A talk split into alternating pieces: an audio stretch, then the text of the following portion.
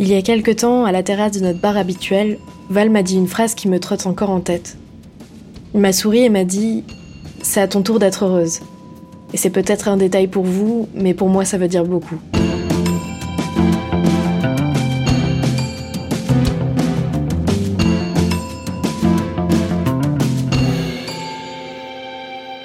Après des mois, même des années de montagnes russes émotionnelles, d'imprévus relativement bouleversants pour moi, de jobs alimentaires peu épanouissants et de relations qui ne me convenaient pas, j'ai l'impression d'avoir enfin trouvé la paix.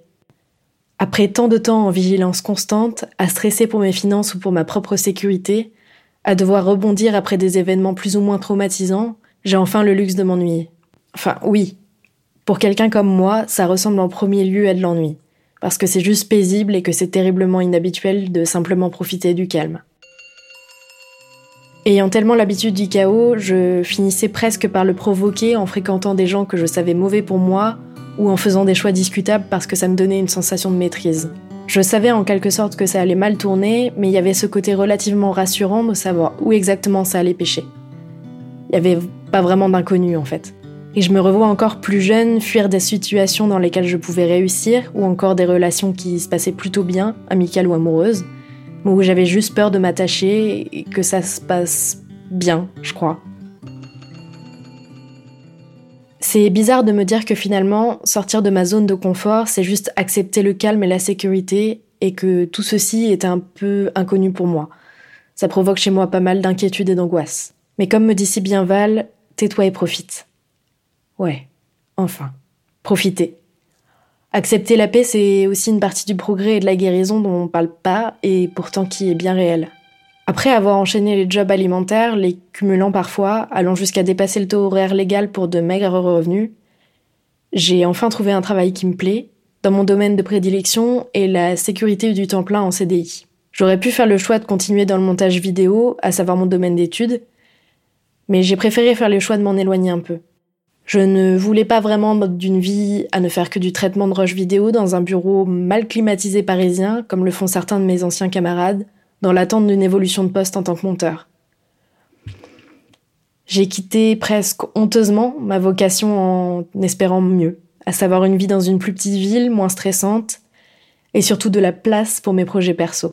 Non sans acharnement, j'ai fini par trouver cet emploi de technicienne en labo photo, la place parfaite pour moi, entre technique, artisanat et vente. Bien sûr, débarquant un peu de nulle part avec seulement des compétences en retouche photo et un côté bricoleuse, il a quand même fallu du temps et de la patience pour apprendre le métier. Non sans quelques pleurs et débordements de rage, aux dépens de mes deux collègues très patients, je pense, à mon égard. J'y ai d'ailleurs fait entrer un de mes meilleurs amis. En bref, on ne pouvait rêver mieux. Je travaille avec deux personnes formidables, dont un ami très cher, et je me lève chaque matin en n'ayant pas vraiment l'impression d'aller travailler. Et j'apprends chaque jour, notamment au contact d'artistes de talent de notre clientèle. L'inquiétude de l'emploi et des finances mis de côté l'année dernière, j'ai pu me focus sur différents autres points de ma vie qui pouvaient poser problème. Et maintenant, je peux le dire, une des meilleures choses qui me soit arrivée cette année, c'est ma rupture. Il en a fallu du chemin pour en arriver là et l'admettre, et pourtant. J'étais amoureuse et pourtant si malheureuse dès les premiers temps, sans vouloir me l'admettre, à devoir danser entre ses chauds et ses froids, mais surtout beaucoup de mensonges, m'abandonnant pour son bonheur qu'il trouvait finalement ailleurs. Remise de mes émotions, j'ai alors compris que ma meilleure compagnie n'était autre que moi-même, et surtout que je pouvais plus m'abandonner pour les autres et accepter le strict minimum, voire même moins, dans mes relations. J'ai appris ma valeur, à mettre des limites, et surtout à être aussi patiente, compréhensive et aimante avec moi-même que je peux l'être avec n'importe qui d'autre. Je suis ainsi devenue ma meilleure amie, ma meilleure alliée. Ça fait peut-être arrogant à entendre, je peux comprendre, mais après des années à simplement accepter mon existence et parfois me détester, bordel, quelle libération. J'ai évidemment beaucoup travaillé sur moi et on en reparlera dans d'autres épisodes. Mais j'ai aussi repris mes projets et mes rêves, et mes amis m'aident actuellement à développer un projet de court métrage que j'ai dans les tiroirs depuis des années le bébé que je gardais précieusement en attendant le beau moment. Et je crois que j'ai jamais été aussi prête à prendre mon envol. À côté de ça, je suis très fière d'avoir mené à bout ce projet de podcast qui est né lors de cette relation tumultueuse. Ma petite bouée à laquelle m'accrocher, qui commence finalement à ressembler à une plutôt belle barque qui mène son petit chemin. Je suis fière d'avoir créé moi-même le logo, trouvé le nom, les idées, etc. Et surtout d'avoir mené le projet à bout, sans lâcher, et qui d'ailleurs commence plutôt bien et cumule presque 1000 écoutes en seulement 3 épisodes. Et pour ça, je vous en remercie d'ailleurs. Je vous cache pas que cet épisode, ou du moins l'idée, m'est venue ce week-end. J'assistais au mariage d'un ami qui m'est cher et de sa belle qui est devenue mon amie aussi. Et c'était pas vraiment n'importe quel mariage, à vrai dire. C'est comme si Dylan et Laurence avaient mis en œuvre tous les rêves de mariage que j'avais plus jeune, ou même maintenant en fait. Ils ont construit ce jour particulier sur le thème du Seigneur des Anneaux, se sont dit oui lors d'une cérémonie laïque animée par un ami, où chacun de leurs proches a pu soumettre un discours des plus touchants. Me touchant d'autant plus que dans ma famille, on saurait probablement pas vraiment mettre des mots là-dessus ou exprimer ces choses-là. Ensuite, que de détails si précis que j'avais moi-même également imaginé pour ce jour si spécial. Et vous pensez peut-être que c'est de la jalousie, mais pas du tout. J'étais terriblement émue de voir toutes ces images que j'avais en tête réalisées, savoir que c'est possible, et surtout le voir réalisé pour des gens que j'aime. J'observais silencieusement avec fierté et amour le rêve de deux amoureux. Et encore une fois, j'entendais la voix de Val me dire C'est à ton tour d'être heureuse. Ou du moins, moi aussi j'ai la possibilité et le droit d'être heureuse. C'est bête à dire et probablement maladroit, mais j'espère que vous voyez où je veux en venir. Et justement, l'amour, parlons-en. Dur d'y croire après toutes mes expériences et pourtant. Alors que je rythmais mes semaines de travail bien tranquilles par des passages au café d'en face, un visage, un regard a retenu mon attention.